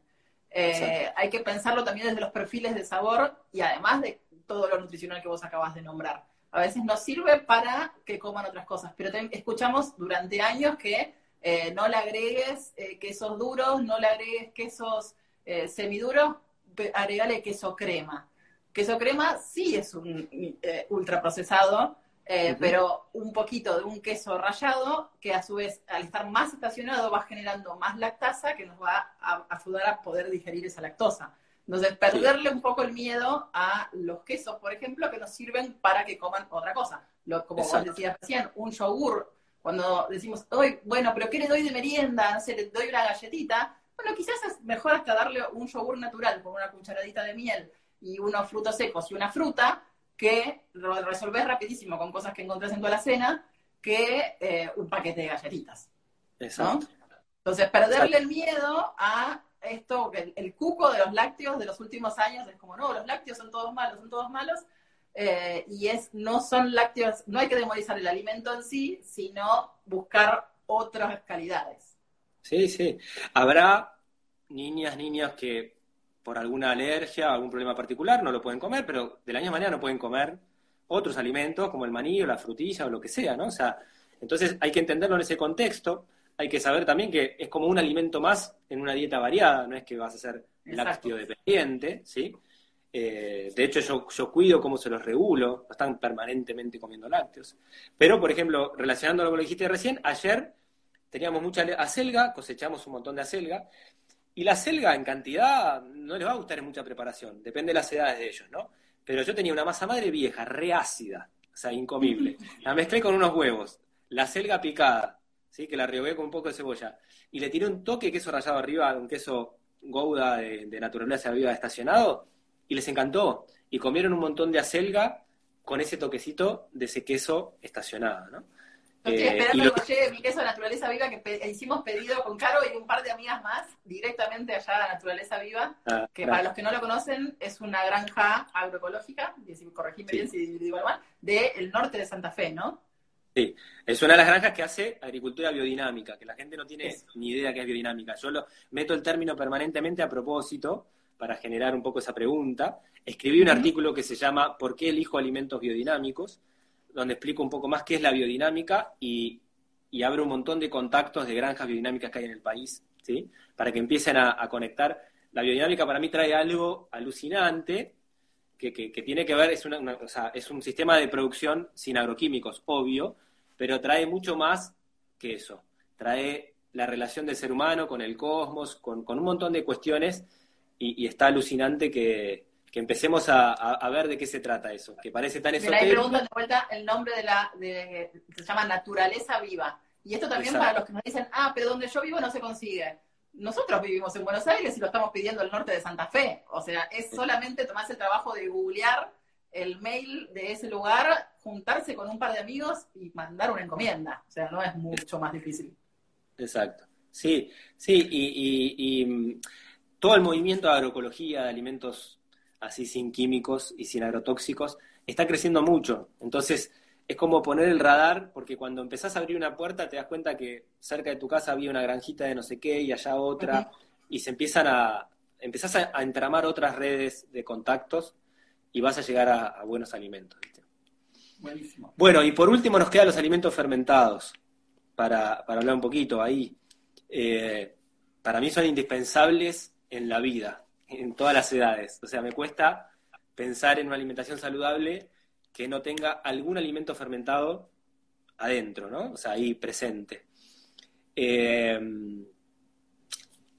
en el caso de, de, un niño, de una niña, yo lo veo porque, bueno, están todavía ahí desarrollando, madurando su sistema inmunológico. En el sistema inmunológico se aloja ahí la microbiota, esta colonia de bacterias tan importante que justamente los alimentos fermentados aportan bacterias que van a ayudar a, colonizar este, este, espacio, ¿sí? Eh, y introducirlos en esta etapa hace que después te gusten. O sea, yo ya digo, el más grande mío tiene 12 años. A los dos años abría la puertita de la ladera y agarraba el chucrut solo, ¿sí? Y nada, hoy tiene un, vínculo hay alimentos que le gustan más, otros menos, pero los fermentados los come. E, ese gusto de, lo ácido y demás está incorporado ya. Entonces, les puede gustar más una cosa que otra. Por ahí toman más kefir que kombucha. O por ahí más chucrut que, no sé, zanahoria fermentada de una manera. Pero los fermentos están en la casa. Eh, y, nada, están servidos en la mesa permanentemente. Y para mí es, es clave que tratemos esto de, en estas etapas, darlos a probar para que eso ya quede eh, para cuando crezcan, digamos, ¿no? No como pasa ahora que como adultos estamos aprendiendo qué es un alimento fermentado y tenemos todos esos prejuicios y esos miedos de que no me va a matar, no me va a hacer mal, ¿viste? Venimos con todos esos, con esos traumas. Y también hay mucho miedo, te escuchaba en el vivo que hiciste el otro día con Flor, que habla de este miedo que hay de los fermentados y la niñez, ¿no? Como que, que no es seguro, que no hay suficientes estudios para recomendarlos en bebés, en niños pequeños y demás. Y, y, estuvo bueno ese video y todo lo que aclararon. Sí, yo ahí lo que trato es de volcar un poco la, la experiencia, digamos. acá todos han comido, el más grande se tiene 12 y todos desde los 7, 8, 9 meses, depende del caso. Eh, algún alimento fermentado han probado y de ahí en adelante cada vez eran más los que comían. Y nada, siempre la respuesta fue buenísima. Desde la salud, desde cómo se los ve, desde, desde la, amplitud de sabores que incorporan, ¿sí? Que, que me parece re importante. Entonces, eh, nada, yo creo que los miedos los entiendo porque culturalmente nos sacaron esos alimentos, o sea, desde que empieza la, la, refinación y la industrialización del alimento, esos alimentos se fueron como sacados de nuestra alimentación, ¿sí? O sea, esos grupos de, de alimentos. Entonces, tenés que irte hasta tu abuela, abuelo, bisabuela, para recordar un proceso de fermentación en tu casa. ¿sí? Tenemos dos o tres generaciones que no, no, no convivieron con eso. Porque cuando vos empezás a convivir con eso hay muchas preguntas que no las haces. Es eh, porque estás ahí, lo ves, ves que no es peligroso, ves que te hace bien, ves que, ¿sí?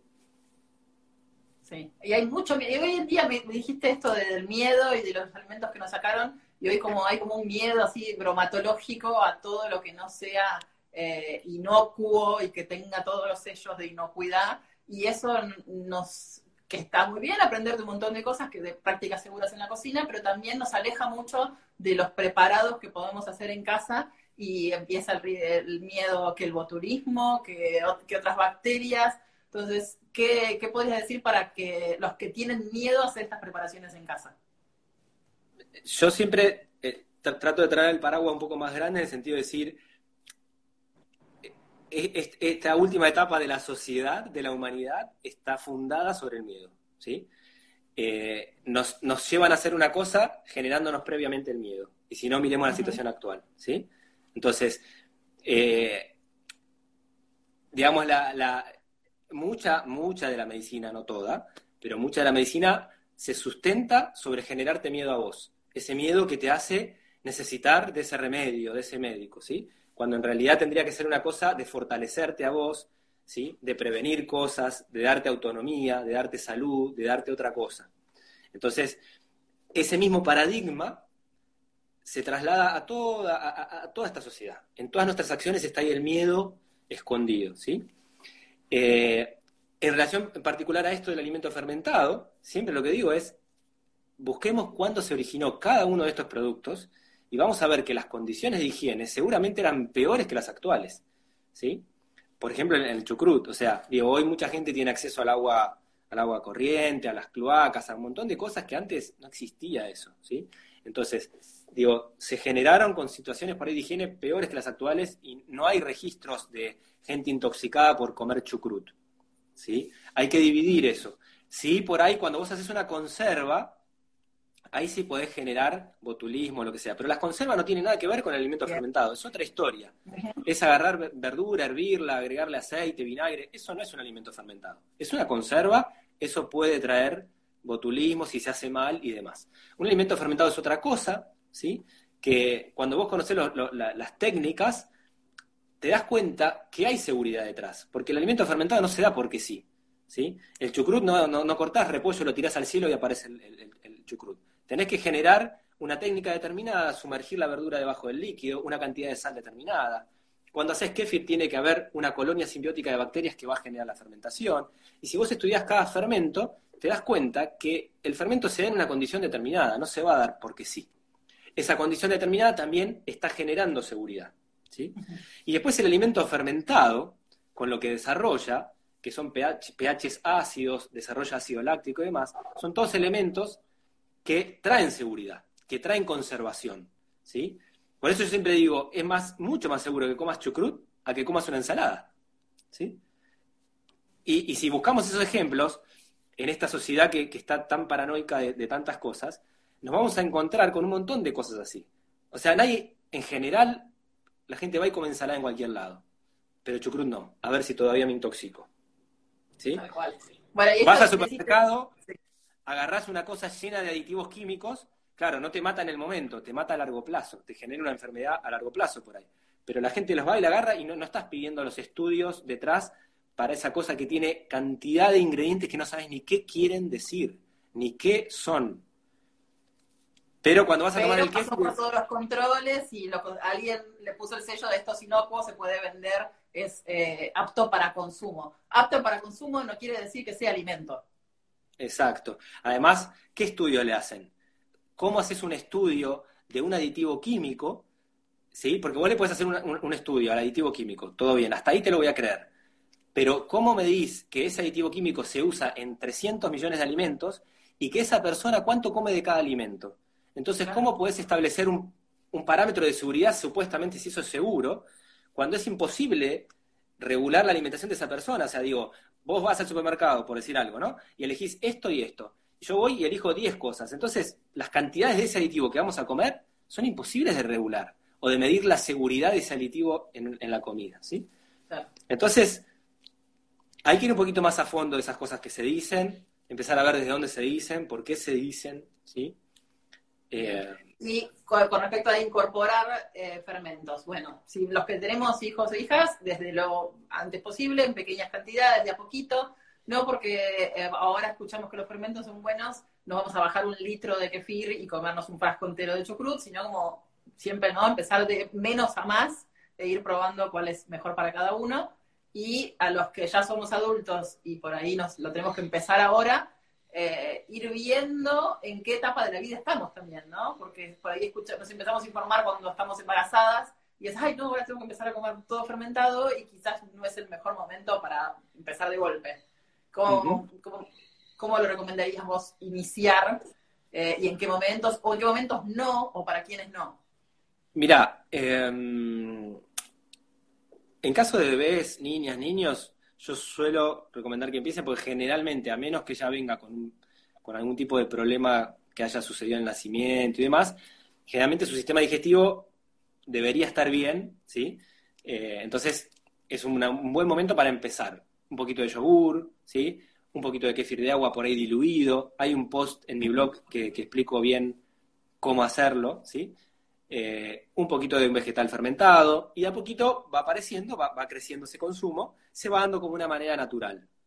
En el caso ya del adulto, si bien los recomiendo, ya el adulto muchas veces tiene algún tipo de problema, algún tipo de patología digestiva o de su sistema digestivo, que por ahí incorporó algún fermento, le cae mal, y bueno, no es que, o sea, hay, hay que ver qué hay detrás de eso, ¿sí? Digo, por ahí hay una, una, enfermedad inflamatoria, hay una candidiasis, hay un SIBO, hay cosas en las cuales hay que primero ocuparse de ese problema digestivo y después incorporar los fermentos. ¿sí? Eh, pero bueno, ahí vuelven los lácteos, por ejemplo, el yogur. Un yogur de buena calidad, de una granja agroecológica, es un probiótico, un fermento maravilloso para incorporar con, en, esta etapa, ¿no? O sea, es, es ideal. Eh, el kéfir de agua me parece también muy amigable porque también si por ahí el sabor puro no les gusta tanto, metido en un licuado, un jugo de frutas.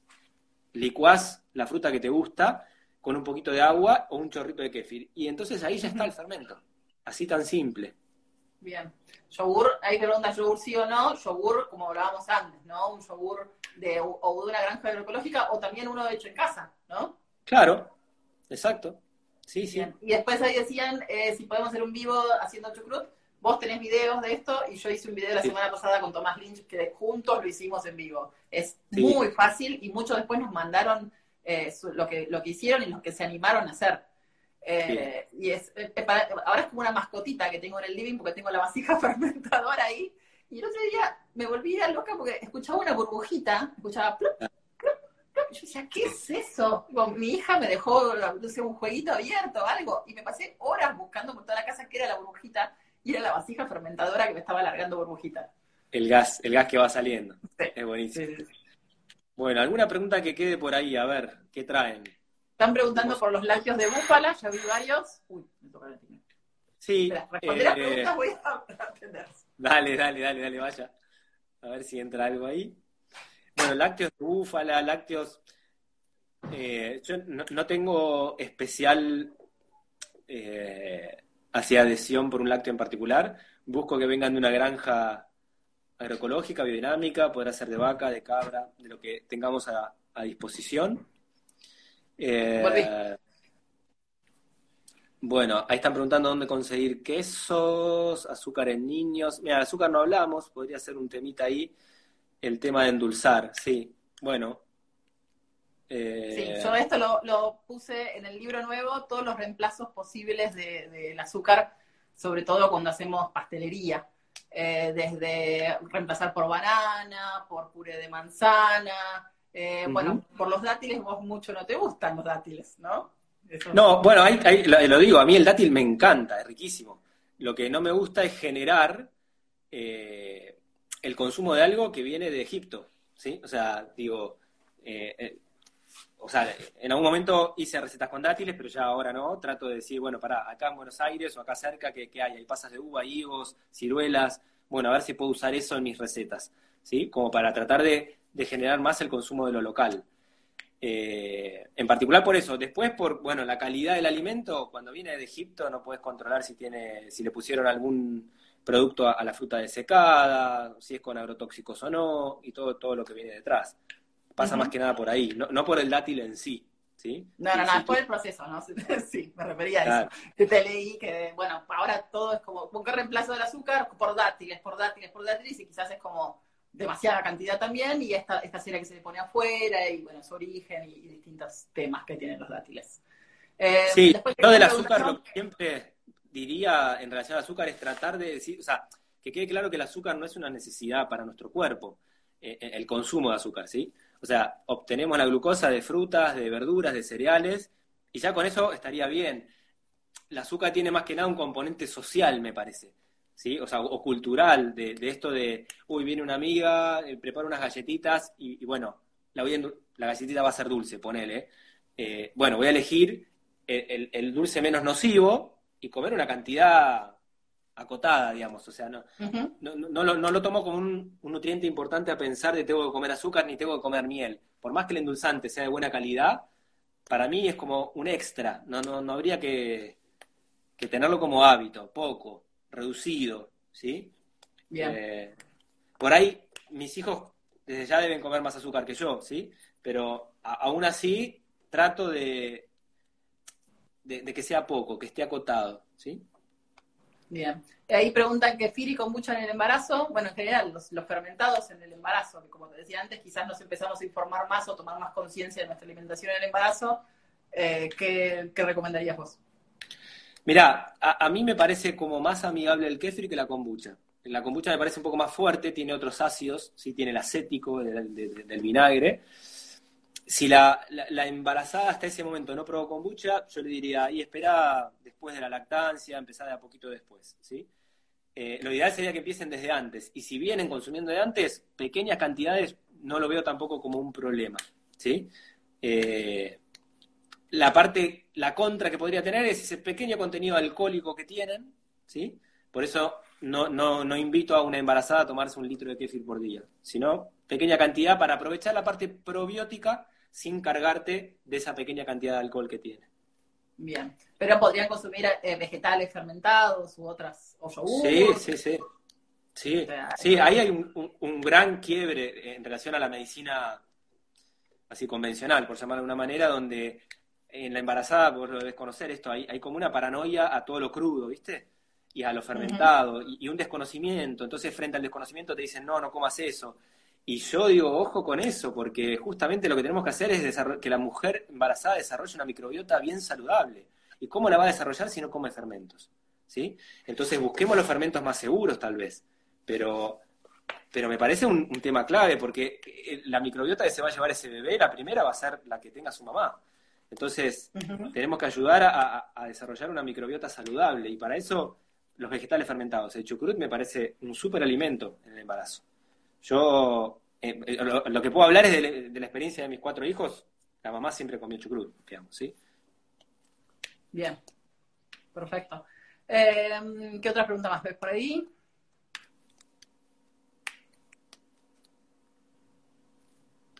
A ver, yo acá no estoy viendo nada, pero más abajo. Estoy, estoy viendo. Sobre el vinagre de manzana, ¿alguna recomendación?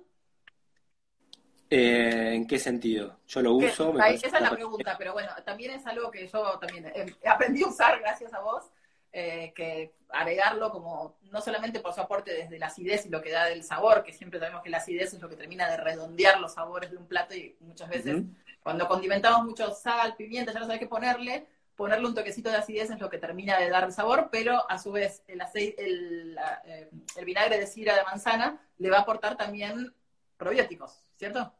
Sí, claro, vinagre vivo, que no esté pasteurizado, también trae sus bacterias. Y, está buenísimo también porque ayuda mucho en la digestión, activa mucho la producción de ácidos. Entonces, viene buenísimo.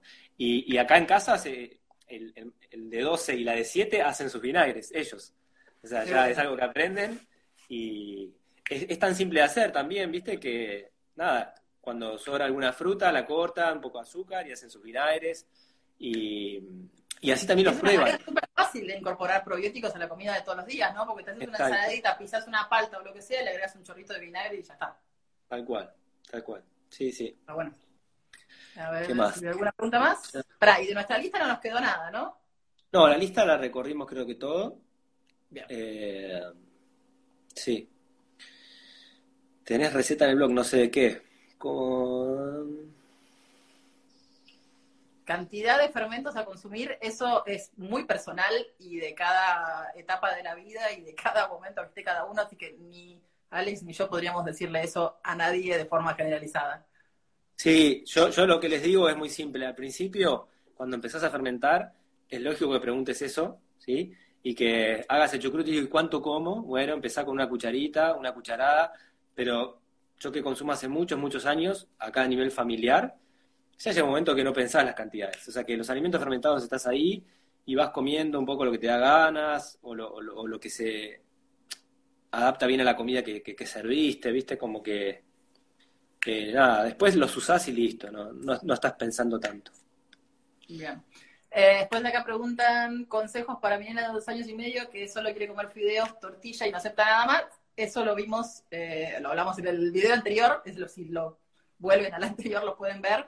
Y después nosotros tenemos un hashtag que es no come nada MSB, que está ahí donde reunimos todos los posteos sobre, donde hablamos sobre selectividad y estrategias para, mejorar este tema, que no, lo hablo solamente desde mi experiencia personal con mi hija, sino también desde todo lo que pude eh, investigar. Bueno, y una de las cosas que, uno de los consejos que suele funcionar muy bien, que no lo dije antes, es no dejar la fruta para el postre, sino incorporarla como parte de la comida.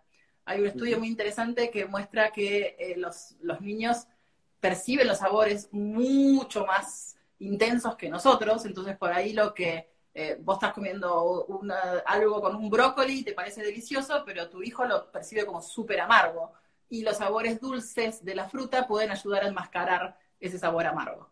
Entonces, más allá de que el postre no debería venir después de la comida, tipo, te comes toda la comida, eh, porque si no, no hay postre, porque le damos como una jerarquía especial a lo que viene después y la pierde el alimento real que estamos comiendo, también tiene sus beneficios para ayudarlos a comer más variedad de las verduras que le estemos ofreciendo.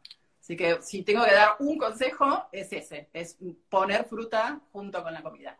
Y después viene siempre la pregunta, que está, también es para vos, pero ¿puedo comer la fruta antes de la comida? ¿Se me va a hacer un tapón? No sé, hay como unos muchos mitos con esto del orden de las comidas y la fruta y demás.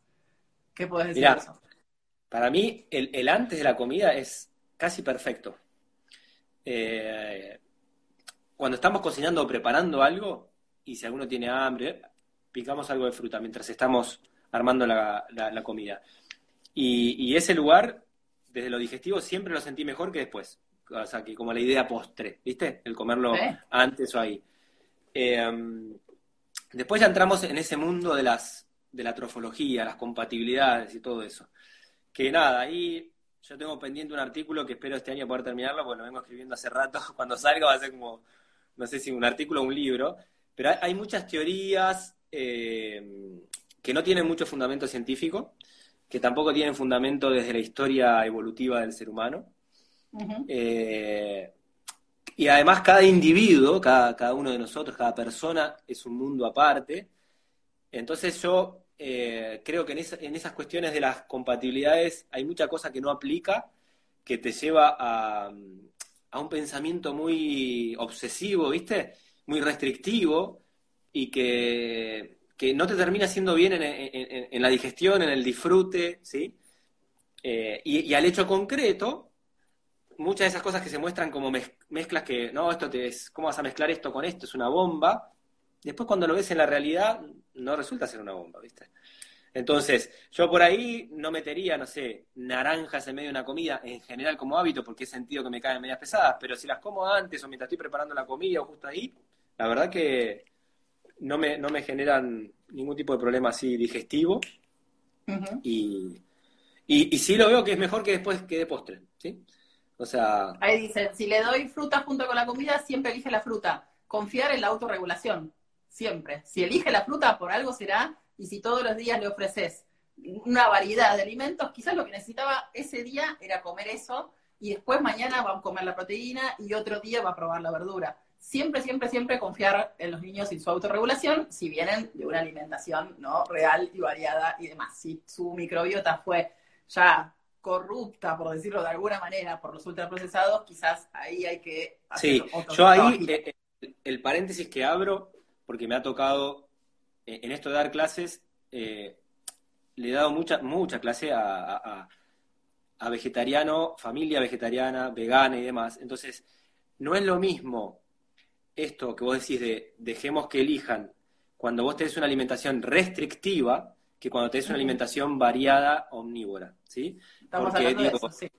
Eh, el, el, niño o la niña vegetariana vegana que elige fruta, fruta, fruta, fruta, ojo, que no entre en una ah, alimentación media deficiente, ¿sí? Bien. Puede ser una señal de que algo está faltando. Claro, porque también he visto que picotean fruta cada rato y entonces ya pierden hábitos y ya, en vez de, es como que tapan el hambre con frutas, pero no están haciendo algo eh, nutritivamente equilibrado, por decirlo de alguna manera, ¿sí? Bueno, bueno, eh, pero generalmente en una alimentación variada, omnívora, no, no suele suceder. Puede haber un día que comen más fruta, pero después al otro día están comiendo un alimento de origen animal o lo que sea, ¿sí? Bueno.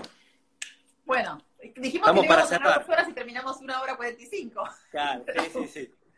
Eh, voy a tratar de... Yo te seguiría haciendo preguntas eternamente y la gente seguramente también. Pero bueno, lo podemos dejar para otro día y... Más adelante elegimos otros temas, hacemos otro que está Podemos hablar de los huevos también, que es un gran tema y que sabes mucho. De una, de una. Bueno, muchísimas gracias Luciana por estar ahí, por este tiempo. No, gracias a vos por invitarme y gracias a todos los que nos están viendo y los que los van a ver después grabado. Queda grabado en tu perfil. Y, sí, y yo después lo voy a, a editar como un único audio y lo voy a subir al podcast, que eso también permite escuchar el audio por Spotify, por Podbean. O sea, mucha gente lo está descargando y lo escucha después, ¿viste? O, vuelve a escuchar algunos fragmentos de la charla que, han quedado, así que... Escuchen podcast mientras cocinan, déjenselo de fondo, mientras limpian la casa, ahora que estamos mucho en casa, está buenísimo escuchar, eh, tener compañía de alguien que te esté hablando y te esté contando estas cosas. Bueno, genial, muchísimas gracias, gracias a, a todas las personas que han estado ahí, son un montón, ¿sí? Entre las dos eh, audios que hicimos. Y bueno, estamos ahí en contacto, ¿sí? Espero ese, nuevo libro que, en breve salga. Mucha, mucha suerte con eso. Gracias. Gracias, gracias. Hasta luego. Muchas gracias.